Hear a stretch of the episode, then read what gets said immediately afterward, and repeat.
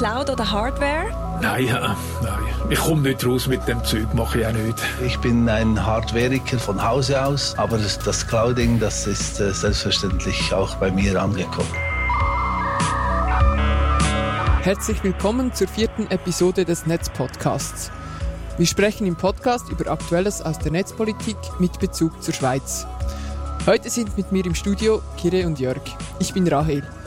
In dieser dritten Folge vom 17. Februar 2022 sprechen wir über Sony vs. Quad 9, den Winterkongress der digitalen Gesellschaft sowie über NFT und Web 3, einige der Begriffe, die wir gerade viel hören. Hallo hier auch in die Runde im Studio. Wir stellen uns ganz kurz vor. Ich bin Rahel Estermann, Vorstandsmitglied der Digitalen Gesellschaft. Daneben bin ich Kantonsrätin für die Grünen in Luzern und stellvertretende Generalsekretärin der Grünen Schweiz. Ich bin Kire oder Erik Schönenberger. Ich bin Informatiker und Geschäftsleiter der Digitalen Gesellschaft. Und ich bin Jörg Mäder. Ich bin Nationalrat der Grünliberalen Kanton Zürich. Äh, IT-Politik gehört zu meinen Kernthemen, daneben noch Gesundheit und Umwelt.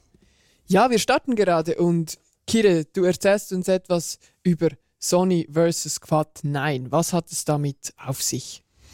Ja, ähm, Quad 9, das ist ein öffentlicher DNS-Resolver oder genauer gesagt ein rekursiver DNS-Resolver, der also für uns oder für unsere Geräte Hostnamen wie zum Beispiel www.digitale-gesellschaft.ch in eine IP-Adresse übersetzt, der dann von Computern verwendet werden kann oder der für verwendet wird, damit äh, Pakete im Internet transportiert werden können. Quad9, das ist eine Stiftung, die hat seit letztem Jahr ihren Sitz in Zürich und ähm, der DNS-Resolver, der ist erreichbar unter äh, der IP-Adresse 9.9.9.9, daher auch das Quad 9.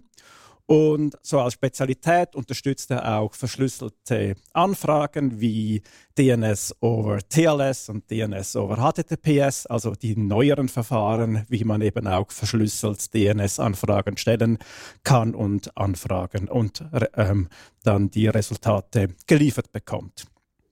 Quad9 ist also eine sehr gute Alternative zu den anderen großen Player, wie zum Beispiel Google, die ja auch ähm, solche DNS-Server zur Verfügung stellen oder eben auch eine Alternative zu den äh, lokalen ähm, DNS-Resolver, äh, die man sehr oft verwendet, die einem vom persönlichen Internetzugangsanbieter zugewiesen wird, in dem Moment, wo man sich mit dem Handy ins Internet verbindet oder ein VDSL-Modem sich den Zugang ins Internet wählt. Soweit, so gut.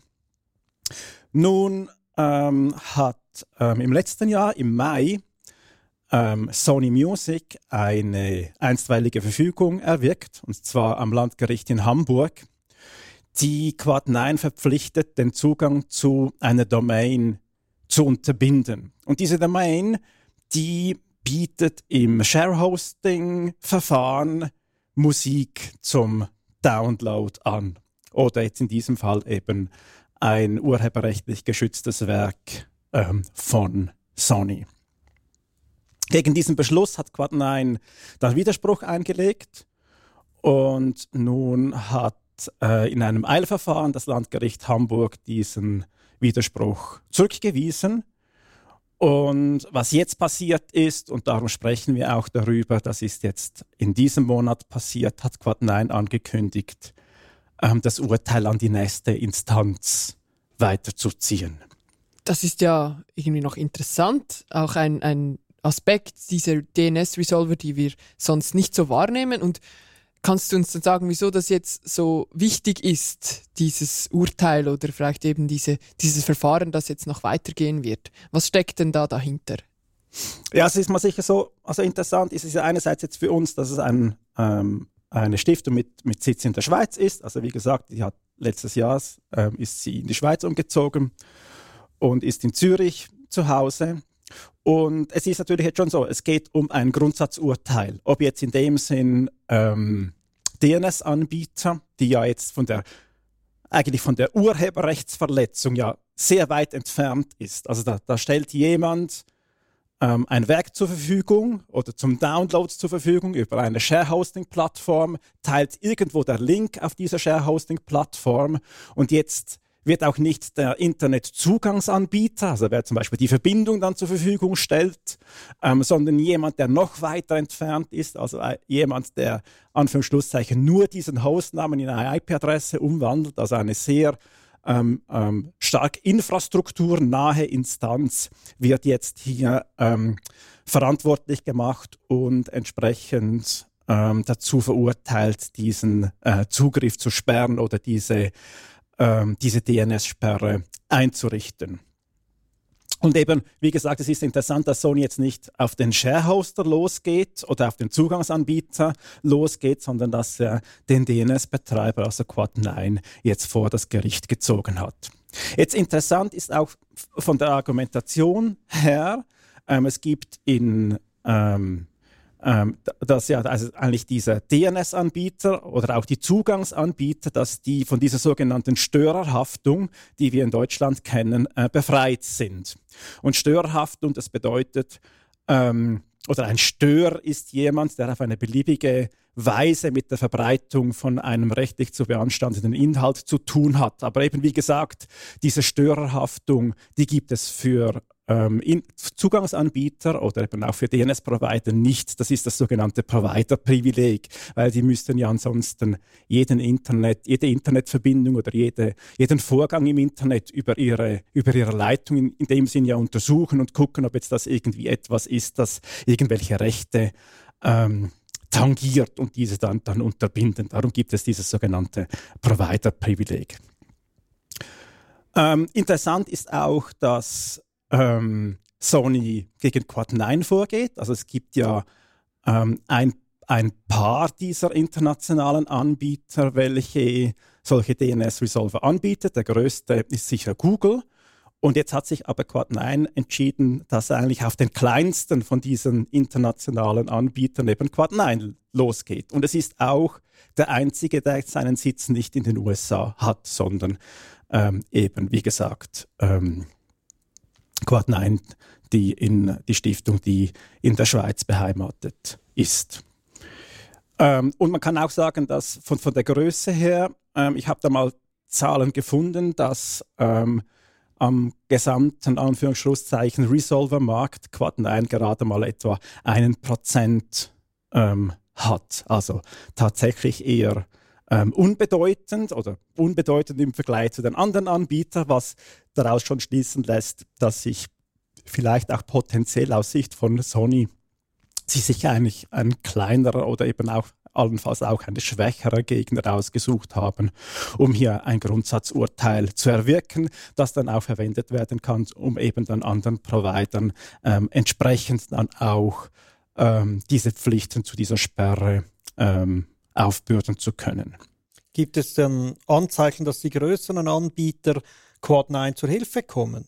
Weil wenn ja in dem Sinne diese Mauer fällt, dann sind sie ja in dem Sinne auch gefährdet. Ähm, von dem habe ich, von dem habe ich bis jetzt nichts äh, vernommen, dass dem so ist. Was, was es aber ist, dieses äh, Verfahren, das jetzt in Deutschland geführt wird, was eben ein Grundsatzurteil dann ja zur Folge haben wird, das wird unterstützt von der Gesellschaft für Freiheitsrechte, von der GFF in Deutschland. Ähm, und die eben auch erkannt haben, dass das ein, ein wichtiges Urteil ist und ähm, dass es jetzt wichtig ist, dass diese dass dieses Urteil nicht Bestand hält, so wie es jetzt vom Landgericht Hamburg gefällt worden ist und eben jetzt es auch jetzt weiter ähm, gezogen wird. Aber sollte es jetzt so Bestand halten, wie es jetzt ist, was passiert denn mit dem Internet? Also ist es so, dass da jetzt ganze bisherige Funktionsweisen ins Wanken kommen oder was ist da zu erwarten? Was steht da auf dem Spiel?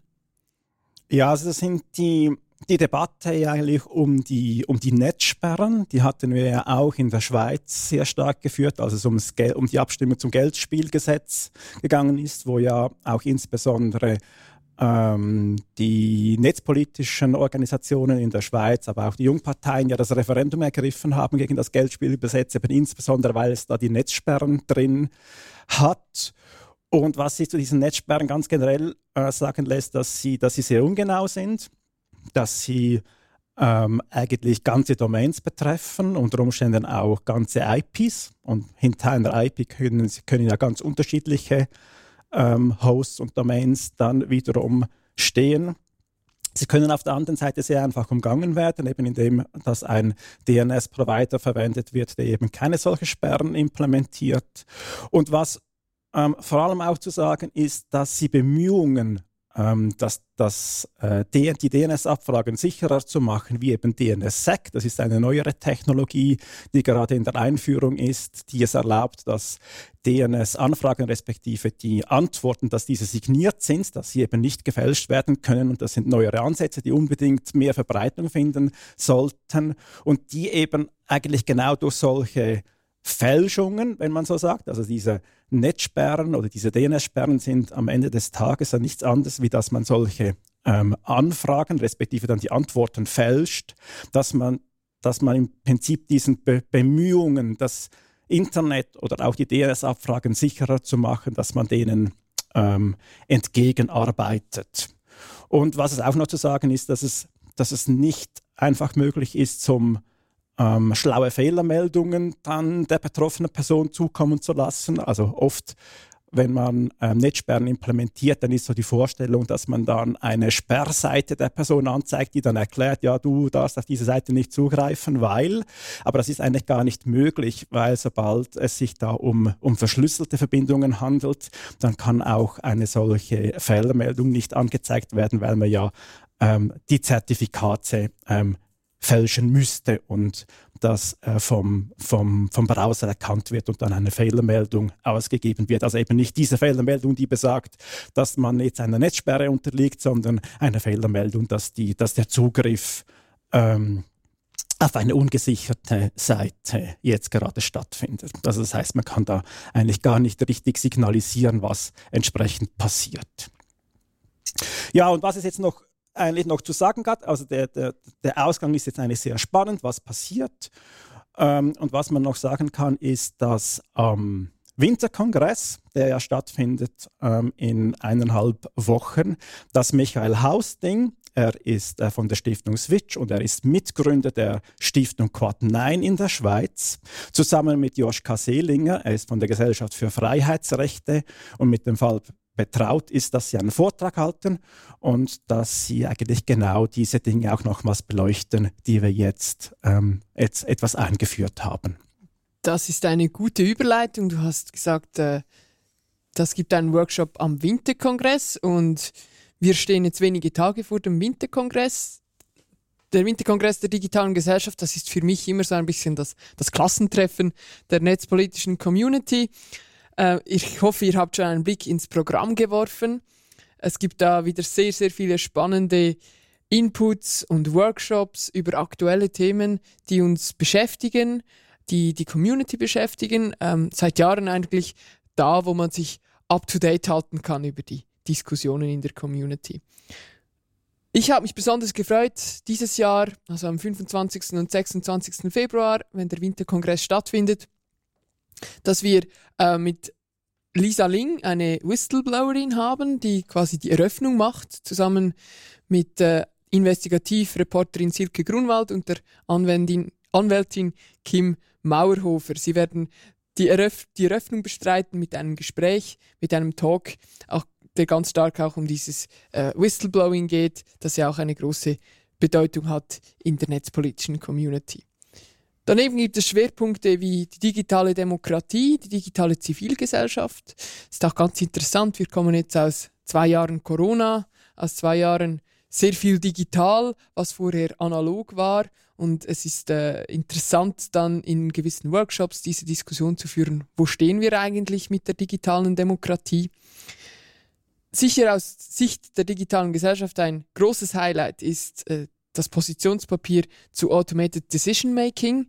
Das wird präsentiert werden von, von David Sommer und danach gleich anschließend am Samstag eine große Diskussionsrunde mit sehr prominenten Gästen aus äh, dem juristischen Bereich, aber auch ähm, aus dem politisch-zivilgesellschaftlichen Bereich. Das wird ein Meilenstein, denke ich, auch für die digitale Gesellschaft. Natürlich werden wir auch dem Klassiker der EID, der uns jetzt schon länger beschäftigt, wieder begegnen am Winterkongress. Und für die eher technisch Interessierten, für die Nerds, äh, gibt es äh, beispielsweise einen Rückblick auf die nationalen Cyberwochen. Wir haben hier auch schon darüber gesprochen. Es gibt äh, Workshops zu Security Monitoring. Ähm, da gibt es sicher auch viel dazu zu lernen. Was sind eure Highlights, Jörg und Kire? Also für mich ist es wirklich auch aus politischer Sicht äh, das Automated Decision Making. Das wird noch, äh, ja, auch gesellschaftlich eine große Diskussion werden und werden müssen. Das dürfen wir ja nicht verpassen, dass wir hier die Bevölkerung einbeziehen. Der Umgang wie künstliche Intelligenzen oder auch, äh, auch weniger intelligente Algorithmen unseren Alltag äh, be beeinflussen bis hin zu Rechtsprechungen, äh, Unterstützungen bei Bearbeiten von Fällen, Vorbereiten von äh, Materialien, Unterlagen etc. Und wenn wir das verpassen, dann dann können wir vielleicht im Nachhinein ein bisschen polieren, das, was da ist. Aber dann ist Vogel friss oder stirb. Und äh, also diese Situation sollten wir unbedingt vermeiden. Und darum ist es sehr wichtig, dass das die digitale Gesellschaft hier aufs Tapet bringt.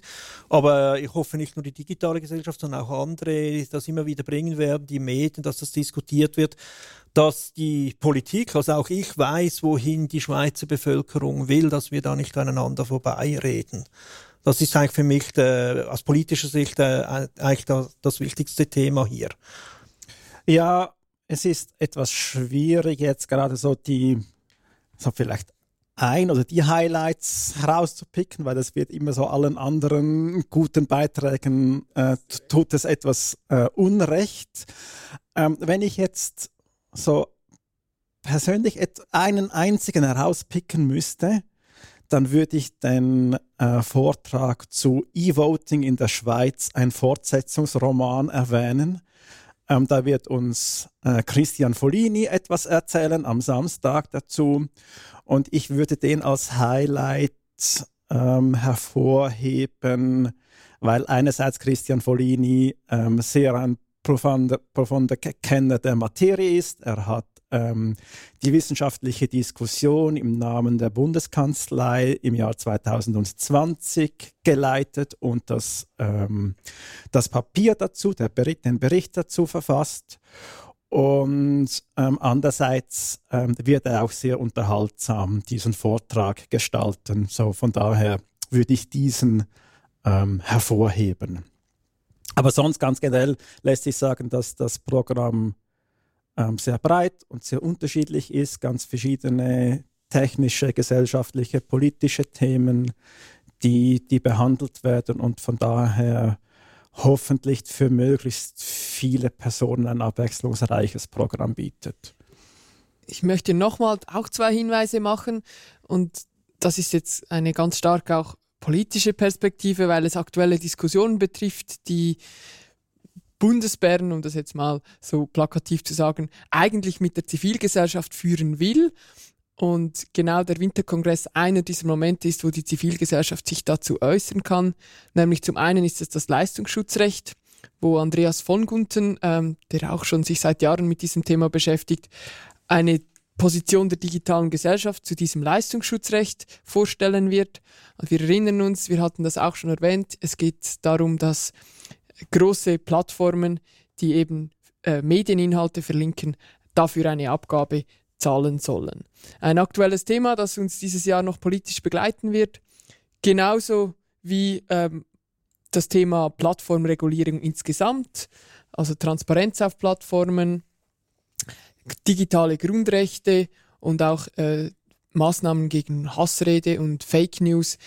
Das wird ähm, das Thema auch meines Vortrags sein. Ich mache mit Diego Hettenschwiller, meinem Kollegen, äh, einen Vortrag dazu. Kann ich euch auch herzlich natürlich äh, ans, ans Herz legen und freue mich, wenn ein paar dann in diesem Vortrag sind.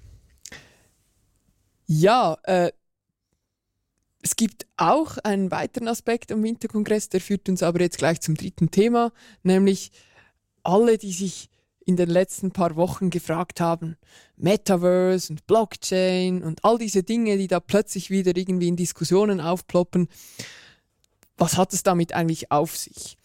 Und das sind so Begriffe, vage Begriffe, die wir zu verstehen versuchen, meistens in Kombination mit äh, dem Begriff NFT oder Web 3. Äh, eine aktuelle Diskussion, die aber schwierig zu fassen ist. Und wir versuchen hier kurz auch etwas darauf einzugehen und das zu diskutieren. Jörg, magst du uns da äh, durchführen? Ja, danke, Rael. Ich werde das gerne versuchen. Ja, wir haben hier ein paar Buzzwords, ein paar Reizwörter, je nachdem, wen man darauf anspricht. Äh, Blockchain, NFT, Web3 etc.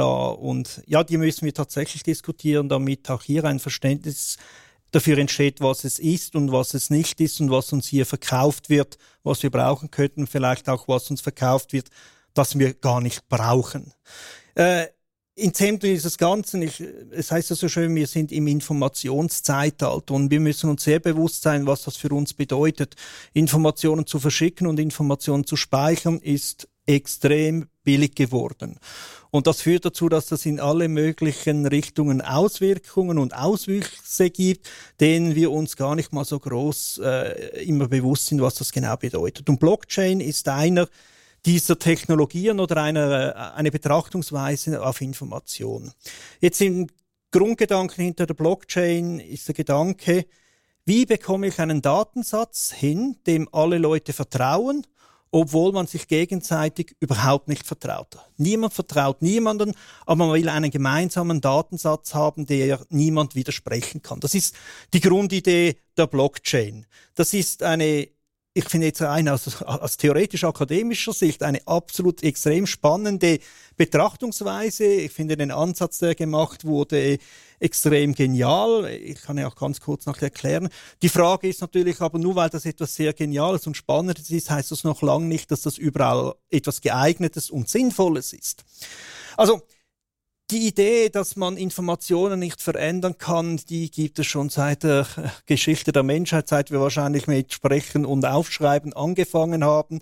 Äh, ich sage jetzt mal, Lieder dienten früher dazu da, um alte, altes Wissen weiterzugeben. Es gab äh, Pergamentbriefe mit Wachsiegel, um zu verhindern, dass jemand Informationen abänderte etc. Also dieses Thema ist uralt. Wir kennen das sogenannte Grundbuchamt in der Schweiz oder auch im deutschsprachigen Raum, das die Besitzverhältnisse von Grundstücken und die zusätzlichen Bedingungen so niederschreiben will, damit man nachvollziehen kann, wann was Geltung hatte. Also es sollte nur hinzugefügt werden und nicht abgeändert oder gelöscht werden. Also dieses, dieser Anspruch, der ist alt, das kennt man aus Logbüchern von Schiffen oder aus einem Journal eines jedes Bankkontos.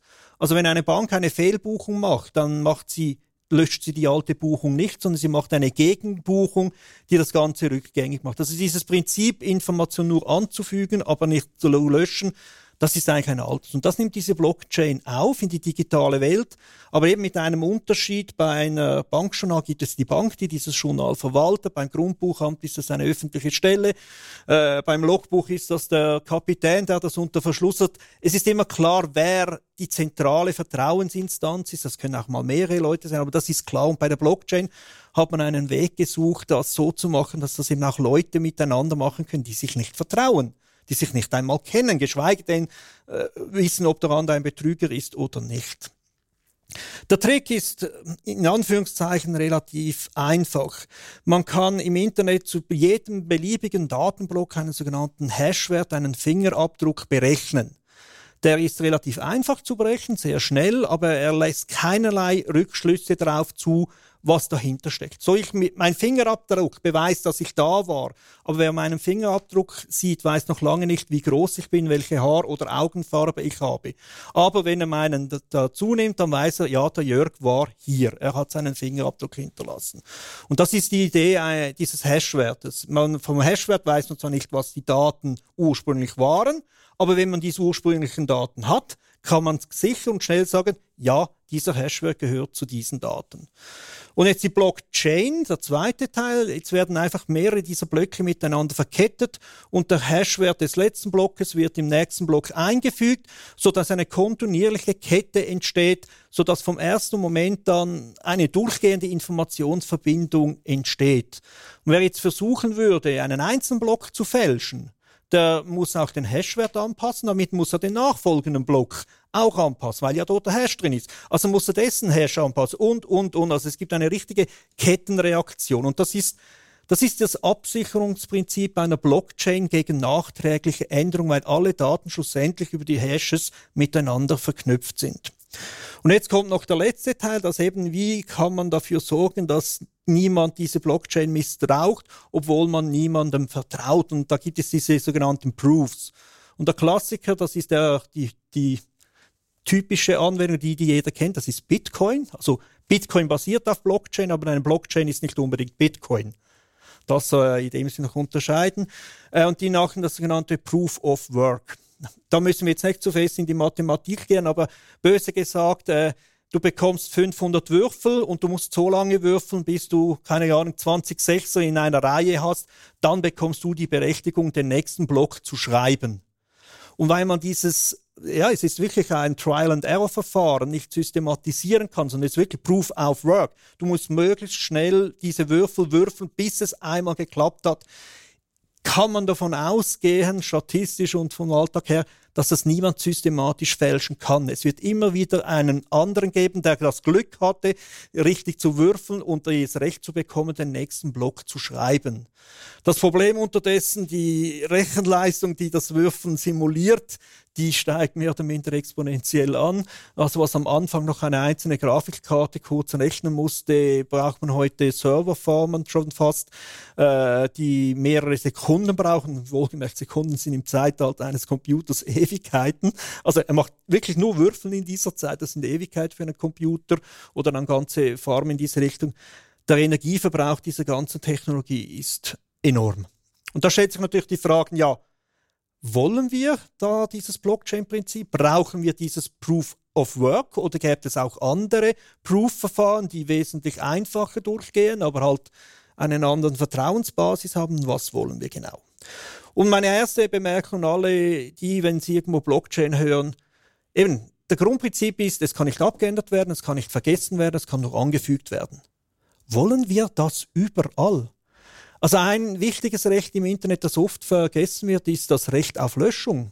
Das Recht, dass gewisse Informationen auch wieder verloren gehen können. Im ersten Mal klingt das schlimm, aber manchmal ist es auch durchaus schön, nicht mehr zu wissen, was man alles gemacht hat. Also das, das Recht auf Vergessen wird meiner Meinung nach immer wichtiger. Und äh, in der Schule wird allen erklärt, hey, macht ja keine Fotos, die euch später mal äh, de, äh, komprimieren könnten, wenn ihr euch für eine Stelle bewerbt oder was auch immer. Aber als Kind oder als Jugendlicher das abzuschätzen, ja, was ist denn komprimiert in zehn Jahren? Das ist gar nicht so einfach. Also da wäre manchmal froh, ein altes Foto würde in Vergessenheit geraten und eine Blockchain ist hier genau das Gegenteil. Also da mal eine erste Warnung. Nur weil wir Informationen speichern können, heißt doch lange nicht, dass das auch immer zwingend das richtig ist, es für die Ewigkeit zu machen. Jetzt, Blockchains sind die Grundlage für Bitcoin, sind die Grundlage für NFTs. Und jetzt kommen wir jetzt schnell zu NFTs. Eine Eigenschaft des Internet, und das hat vorher bei der Vorbesprechung Kire wunderschön gesagt, das, was Computer wirklich gut können, sind Bits und Bytes zu kopieren. Copy-Paste, das ist ja die moderne Philosophie auf den Computer, böse gesagt. Und die NFTs, die wollen das auf eine gewisse Art umkehren. Sie wollen aus einem kopierten Datensatz etwas absolut Einmaliges, nicht kopierbares machen. Dieser Datensatz besteht dann für die Ewigkeit und es ist ganz klar, das ist der erste Datensatz, das ist die Nummer 5, es ist klar definiert. Ähm, aus dem Alltag kennen wir das. Also wenn ich äh, eine Kopie eines Buches kaufe, wird das in der kürzester Zeit irgendwo Gebrauchsspuren bekommen und somit einzigartig werden. Man wird die Bücher voneinander unterscheiden können, einfach durch die Gebrauchsspuren. Und das macht, äh, vollzieht das NFT in dem Sinn. Die Frage ist aber, was bedeutet das, das jetzt? Weil inhaltlich heißt das NFT einfach nur, hey, dieser Datensatz, das ist die einmalige Repräsentation dieses einen Elementes. Das hat noch keine Aussagen über Besitzverhältnisse, über Wert, über Inhalt, über was ich damit anfangen darf. Also wenn das sich auf ein Musikstück bezieht, darf ich dieses Musikstück anhören, öffentlich aufführen, abändern. Das hat absolut noch keinen Bezug dazu. Also es ist wieder eine theoretische intellektuelle Spielerei, auf die im Moment sehr viele Leute aufsteigen und Sachen hineininterpretieren über die sie keine Verfügung haben. Das ist eigentlich so eine, eine Zuschreibung, dass man plötzlich es toll findet, dass eben das Original eines äh, Affenbildes zu haben, eines digitalen, wo man an und für sich keinen Mehrwert hat, dass das das Original sein soll, aber man äh, macht jetzt einen Hype daraus und schreibt dem einen Mehrwert zu, wenn man eben das Original hat und nicht nur einfach eine Kopie. Genau, das ist wie, also ich sage jetzt mal, wenn du gerne Kunst sammelst, dann wirst du diesen Bildern sehr viel Wert zumessen. Aber wenn jemand äh, in erster Linie daran interessiert ist, seinen Kühlschrank zu füllen, dann wird er dem genau gleichen Bild wird er einen minimalen Wert zuschreiben, weil das Bild im Moment für ihn gar nichts nützt. Und das ist mit den NFTs durchaus ähnlich. der Wert entsteht durch das, was die Leute in dieses NFT hinein interpretieren. Und wenn es ihnen gelingt, dass jemand anders noch mehr Wert in dieses NFT hineininterpretieren, dann werden sie das verkaufen zu einem entsprechend hohen Preis. Also wirklich ein bisschen Ähnlichkeiten mit Kunst, aber auch teilweise mit den hochspekulativen Aktien. Also auch Aktien repräsentieren nicht unbedingt einen inneren Wert einer Firma, sondern das, was die Marktteilnehmer vermuten, wird diese Aktie in Zukunft an Wert haben. Das ist dasselbe hier bei NFTs, würde ich sagen. Also von dem her es ist sehr blasen- und hype-gefährdet, diese NFT-Technologie. Also es, es, steht ja auch überhaupt kein realer Wert im, Be im Bezug zu diesem NFT. Oder das NFT ist ja meist nur ein Link. Ja. Und ein Link auf ein, auf ein Ding. Und das Ding kann ein Objekt im Internet sein.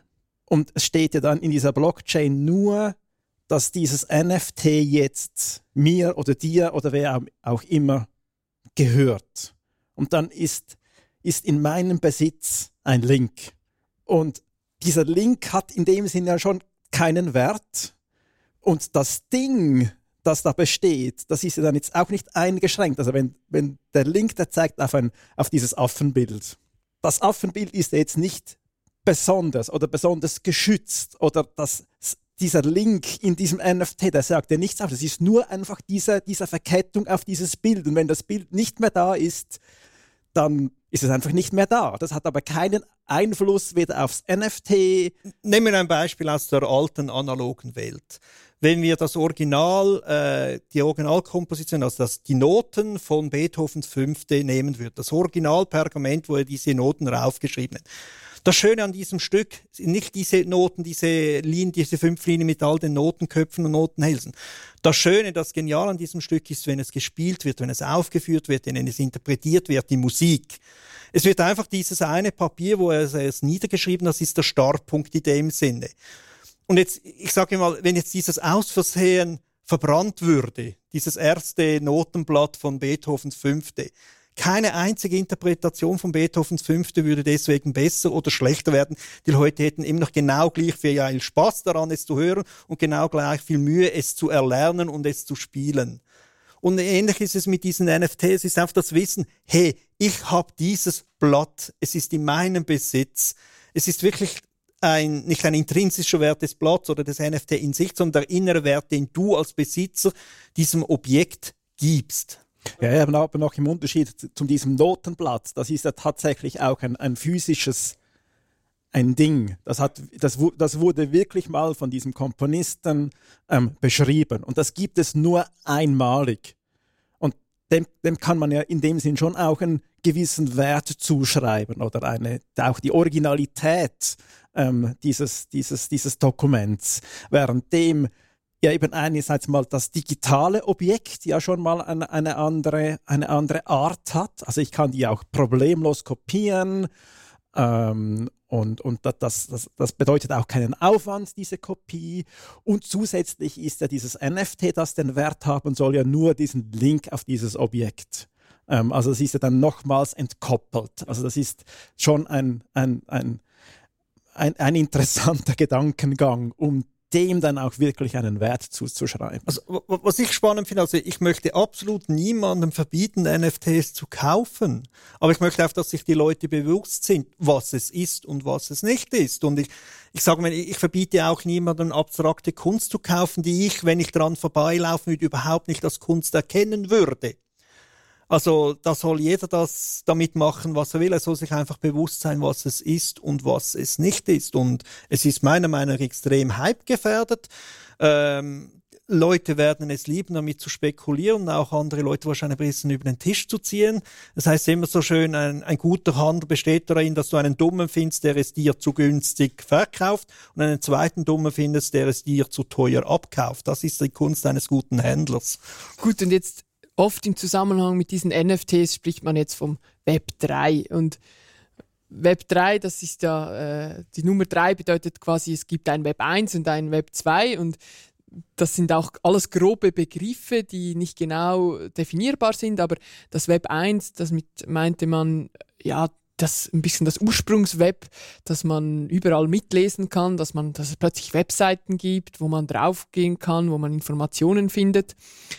Das, was wir vielleicht so in den 90ern hatten, das Web 2 oder oft Web 2.0 war dann also die in den Nullerjahren. Man kann plötzlich selber senden, man kann nicht nur empfangen, man ist plötzlich auf Plattformen, wo man, wo man selber Dinge posten kann, wo man interagieren kann.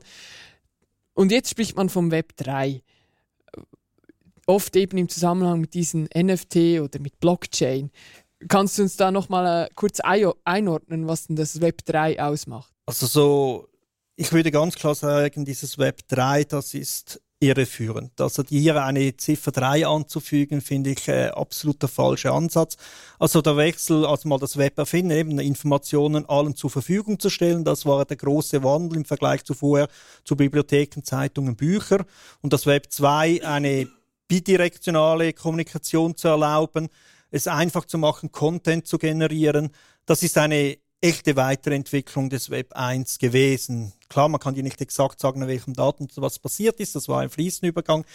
Aber was jetzt hier vom Web 3 gesprochen wird, das sehe ich nicht als eine logische und auch nicht unbedingt als eine sinnvolle weitere Entwicklung des Web 2.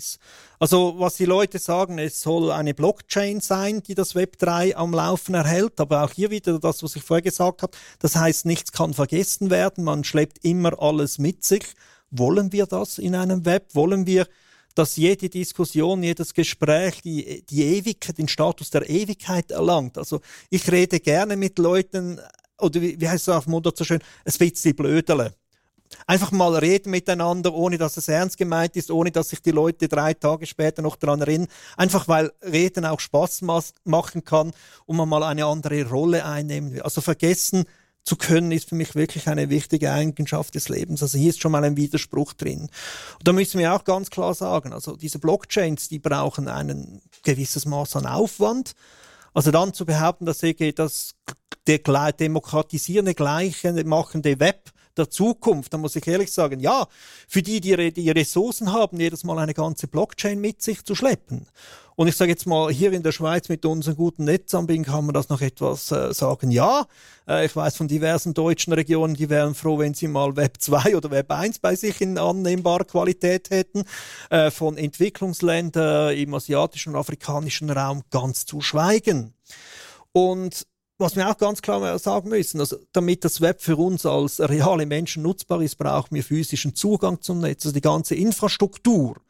Wenn die nicht demokratisch und frei zugänglich ist für alle, dann ist alles dahinter zweitrangig. Also wenn wir für eine Demokratisierung des Netzes und einen wirklich äh, zu Bildung, zu äh, Zugang zu Bildung und Information für alle erreichen wollen, dann müssen wir dort ansetzen, dass der Zugang zur digitalen Welt möglichst diskriminierungsfrei ist. Klar, Gewissen werden immer den fancier äh, Laptop haben als andere, aber der grundsätzliche Zugang zum Netz, dort findet es statt. Also von dem her was hier das Web 3 geschwaffelt wird, ich kann es fast nicht anders sagen, ist ein First World Problem.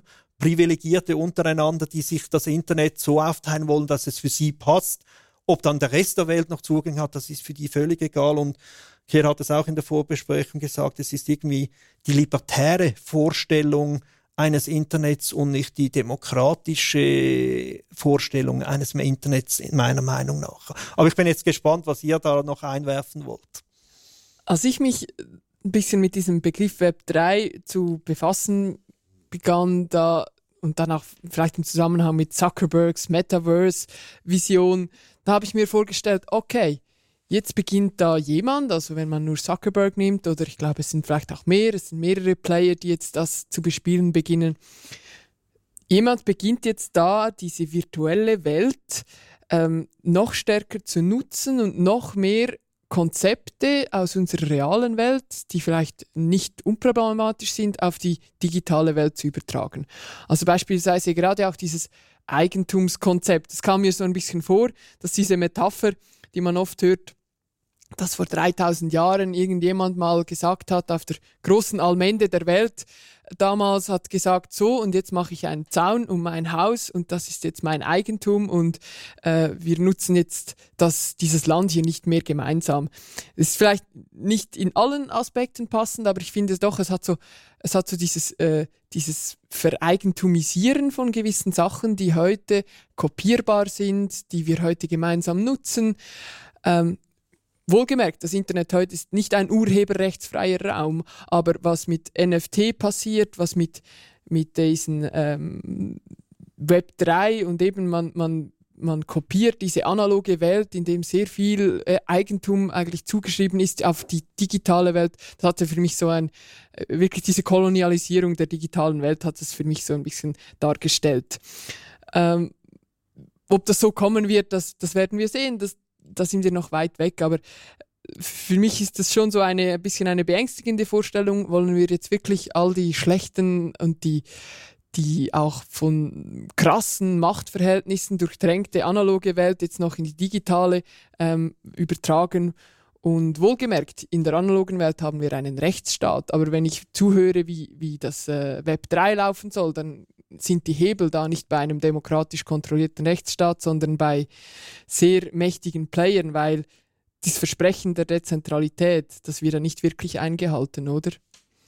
Ja, das ist, das ist auch ein, ein Aspekt davon. Ähm, genau, also man, es steht die Behauptung im Raum, dass ähm, diese, diese Blockchain-Anwendungen, ähm, dass die komplett dezentral seien. Jetzt ein Gegenkonzept zu den ähm, zentralen Anbietern, wie sie eben durch äh, Facebook und Co. Ähm, repräsentiert sind.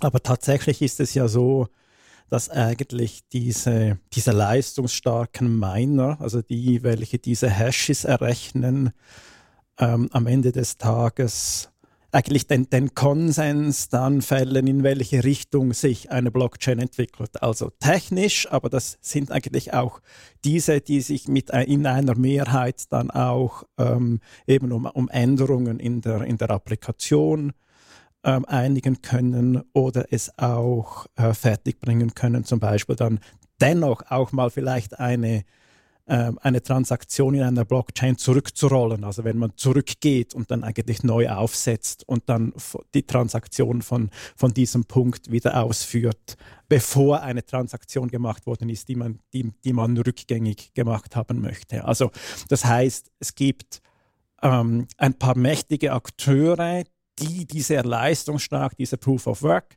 ähm, ausführen können und in dem Sinn ähm, die Macht so haben. Also es ist nicht so dezentral, wie man sich das vorstellt. Es ist dezentral im Sinne von, die Daten sind überall und ich muss sie möglichst bei mir auch lokal haben, um genau diese Verifikation machen zu können, ob denn alles mit rechten Dingen zu, und her geht. Also dass sich alle diese Hashes nachrechnen lassen und entsprechend ich dann daraus berechnen kann, wer jetzt wie viele Bitcoins in seiner Wallet drin hat und die Person mir jetzt etwas überweisen kann oder nicht. Aber vielleicht nochmals auch zu dem zurückzukommen, was du vorhin angesprochen hast, ähm, Rahel. Also ich sehe das auch als einen sehr kritischen Punkt. Also in dem Moment, dass man jetzt eigentlich versucht, mit diesen NFTs ähm, versucht, digitale Dinge künstlich zu verknappen, damit man sie auch dann einem Markt zuführen kann, obwohl das eigentlich gar nicht nötig wäre. Also man, man, man schafft Markt und, und, und, und muss dann für Dinge bezahlen, die, die für, für, für die eigentlich allen zur Verfügung stehen könnten.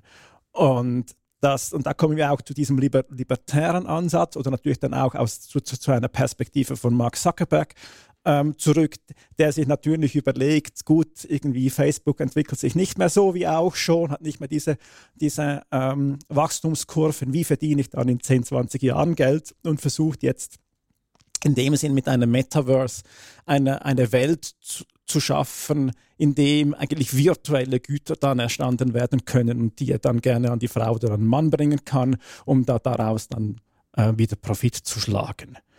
Und natürlich, und das hast du auch angesprochen, Rahel, dann eben eigentlich auch auf eigenen Regeln. Also Facebook bestimmt dann oder Meta, die, die hinter Metaverse steht, bestimmt dann, nach welchen Kriterien das in diesem virtuellen Land, Land geschaffen wird, das man äh, erstehen kann und diese Regeln natürlich auch nach Belieben anpassen kann. Also das heißt, was heißt jetzt, wenn ich jetzt heute ein Grundstück kaufe und das ist beim Eingang in dieses Land. Also hat er irgendwie Wert ähm, oder der Wert kommt daraus, dass alle Leute da vorbeikommen und ich dann vielleicht eine Werbetafel machen kann oder meinen, meinen Shop da auftun kann und alle Leute kommen da vorbei. Aber wer sagt, dass in ein paar Jahren das Land nicht ganz anders aufgebaut ist, dass da niemand mehr vorbeikommt, weil das Zentrum jetzt woanders ist? Ähm, und ich bin da den, den, den, den Mechanismus unterlegen, dass eben Meta oder welche Unternehmen dann auch immer diese Software zur Verfügung stellt, also diese Plattform zur Verfügung stellt, dann eigentlich bestimmt, nach welchen Regeln dann eigentlich auch der, der Wert bleibt oder eben dann auch verschwindet. Ja, das ist äh, tatsächlich eine große Problematik. Also der, der, die Entwicklung des Rechtsstaates hat in der realen Welt nicht umsonst so viele Jahrhunderte gebraucht. Also wir müssen uns auch bewusst sein, das, was wir hier als Rechtsstaat kennen, ist in dieser Welt noch nicht eine Selbstverständlichkeit und in der Geschichte schon ganz und gar nicht. Und wir sind ja auch heute immer noch wieder am, am diskutieren, wer welche Rechte hat und welche nicht. Und, und, und die Instanzen, die wir haben, zum Recht einzuklagen und, oder zum Recht zu kommen, äh, also äh, wahrscheinlich äh, jede, jeden Tag in der Zeitung steht irgendwo ein Bericht, wie das eben doch nicht funktioniert oder wie es anders sein sollte. Also das ist etwas, das man hart erkämpfen muss und auch hart kämpfen muss, da, damit es am Leben bleibt. Und im digitalen Raum ist, ist dieser Kampf noch nicht ausgefochten. Und wir haben ja wir können auch wieder die Probleme von vorher nehmen oder auch sonst allgemein mit Copyright im Internet. Ein Fotograf, der kann irgendwo auf der Welt sein und sein Bild ist eine Sekunde später überall auf der Welt. Also welche Rechtsinstanz gilt? Ist es das schärfste Recht von allen, das, das liberalste, das am offensten, das freizügigste oder das restriktiv? Das ist noch nicht klar. Also wir hatten ja auch schon die Frage, mit dem Bild, das der Affe von sich selber gemacht hat, weil er auszusehen auf den Auslöser geknipst hat. Ist das jetzt das Bild des Fotografen, der das ganze Setup hingestellt hat? Oder ist es das Bild des Affen, der, der das Bild ausgelöst hat? Das sind alles Fragen, die sich früher nicht gestellt haben, die unser Rechtssystem als Land nicht beantworten kann und schon gar nicht die, die, die internationale Welt als Ganzes. Also da, da wird noch sehr vieles kommen müssen. Aber was, was ich also etwas schön am Metaverse ist, äh, wer will, und ich, im Moment gehöre ich dazu, kann es ignorieren. Ich möchte noch äh, gerade auf den Punkt hinkommen mit dem Rechtsstaat. Ich würde sogar noch ein bisschen weitergehen und das auch in Anlehnung an einen Text von Tante. Das ist äh, im Internet zu finden. Ich kenne Tante nicht, aber ihr findet den Text dann in den Show Notes. Es ist ein sehr guter, sehr langer Text über eben dieses Web 3. Und er sagt, ähm, vielleicht ist es auch ein bewusster Entscheid, dass es dort keinen, keinen Rechtsstaat noch gibt. Vielleicht wird es auch nie einen geben, weil die Vision dieses Web 3, auf mindestens die Vision gewisser Akteure, die sieht nämlich vielleicht auch gar keinen diese politischen Kämpfe, die um den Rechtsstaat, um die richtigen Regeln des Zusammenlebens, die sieht das vielleicht gar nicht vor. Also es gibt auch Visionen des Web 3, die sind völlig apolitisch da, da wird auf Berechnungen gezählt, da, da, da ist alles irgendwie logisch hergeleitet, da kann es berechnet werden, was einem zusteht. Ähm, und dann sind wir dann schon sehr nahe an einer ähm, apolitischen Dystopie, wie das laufen könnte. Das mal noch zur Vollständigkeit. Ähm, aber ich glaube, wir sind auch an einem Punkt, wo diese Vision oder dieses Bild, dieses Web 3 noch sehr jung ist und auch sehr vage und sehr verschieden gefühlt werden kann. Vielleicht ist es auch ein guter Ansatz zu überlegen, wie würde ein Web 3 vielleicht als Utopie aussehen? Wie könnten wir Regeln setzen, damit wir tatsächlich in eine Art äh, Weiterentwicklung des Webs kommen, die uns äh, auch zugutekommt, die den Menschen insgesamt zugutekommt und nicht nur ein, einigen wenigen äh, Minern Aber wenn ich nochmal anhängen darf, ich habe vorher so salopp gesagt, man kann es einfach ignorieren.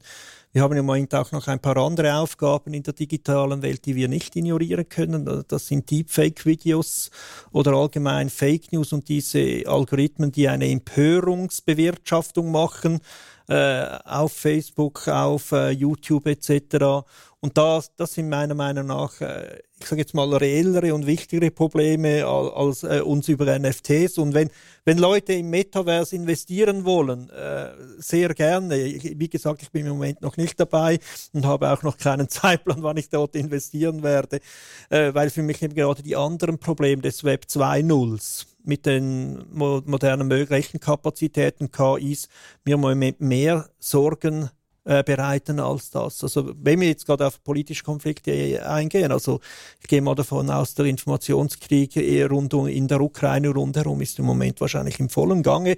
Das werden wir hier in der Schweiz nur sehr am Rande mitbekommen. Aber nur schon in den Nachbarländern wird wahrscheinlich ein ein Krieg herrschen in den Kommentarspalten und der wird nicht nur von freien Leuten, die mit ihren eigenen persönlichen Meinungen gefolgt, da wird sicher instrumentalisiert. Also wir sollten zuerst uns dort ein bisschen mehr digitale Selbstverteidigung antrainieren, bevor wir uns nur über solche äh, First World Problems wie NFTs äh, die Köpfe zerbrechen. Gut, auch ein Problem, das uns, glaube ich, ganz real betrifft. Ähm, dazu kommen wir jetzt noch in den Kurznachrichten und Fundstücken. Ich habe eines heute für euch und zwar ähm, ein wichtiger rechtlicher Baustein für die Cookie-Banner hat sich als ungenügend erwiesen. Ähm, ganz kurz angeteasert, es geht um das sogenannte TCF. Ich will das hier nicht erklären, ihr findet dann den Link in den Show Notes, aber das TCF ist eines dieser Grundlagen für Cookie-Banner. Das wurde von einem belgischen Gericht als unzureichend für eben diese Cookie-Banner angesehen. Das ist so ein, ein kleiner Baustein, der aber in eine Reihe fällt von äh, rechtlichen Kritiken an diesen Werbungen, der personalisierten Werbung und man kann jetzt schon äh, sagen, das wird eine Fortsetzung folgt Geschichte. Die personalisierte Werbung, die gerät weiter unter Druck. Wir werden sehen, ähm, wo wir hier hinkommen, aber auf jeden Fall ein weiteres Gericht hat hier Kritik geübt, dass man das eigentlich nicht so einsetzen darf, wie das momentan eingesetzt wird. Dann sind wir schon beim Punkt Veranstaltungen. Wir haben heute länger über den Winterkongress gesprochen. Nochmal der Hinweis, 25. und 26. Februar findet der Winterkongress statt. Es gibt rund 30 Vorträge und Workshops. Ursprünglich wollten wir äh, das in der Roten Fabrik in Zürich machen. Wie ihr wisst, äh, Corona hat diesen Winter uns äh, wieder leider davon abgehalten, das offline zu organisieren, deshalb online. Es wird aber vor Ort produziert und ihr könnt ähm, euch dazuschalten. Tickets und das Programm, das wir euch vorher schon ein bisschen vorgestellt haben, das gibt's auf winterkongress.ch. Wäre super, wenn ganz viele von euch dabei sind. Wir freuen uns, wir sind sicher auch alle da. Damit sind wir am Ende dieser Folge. Wir danken fürs Zuhören und freuen uns, wenn ihr uns weiterempfehlt. Möglich gemacht hat dieser Podcast die Stiftung Mercator Schweiz. Tschüss und bis bald.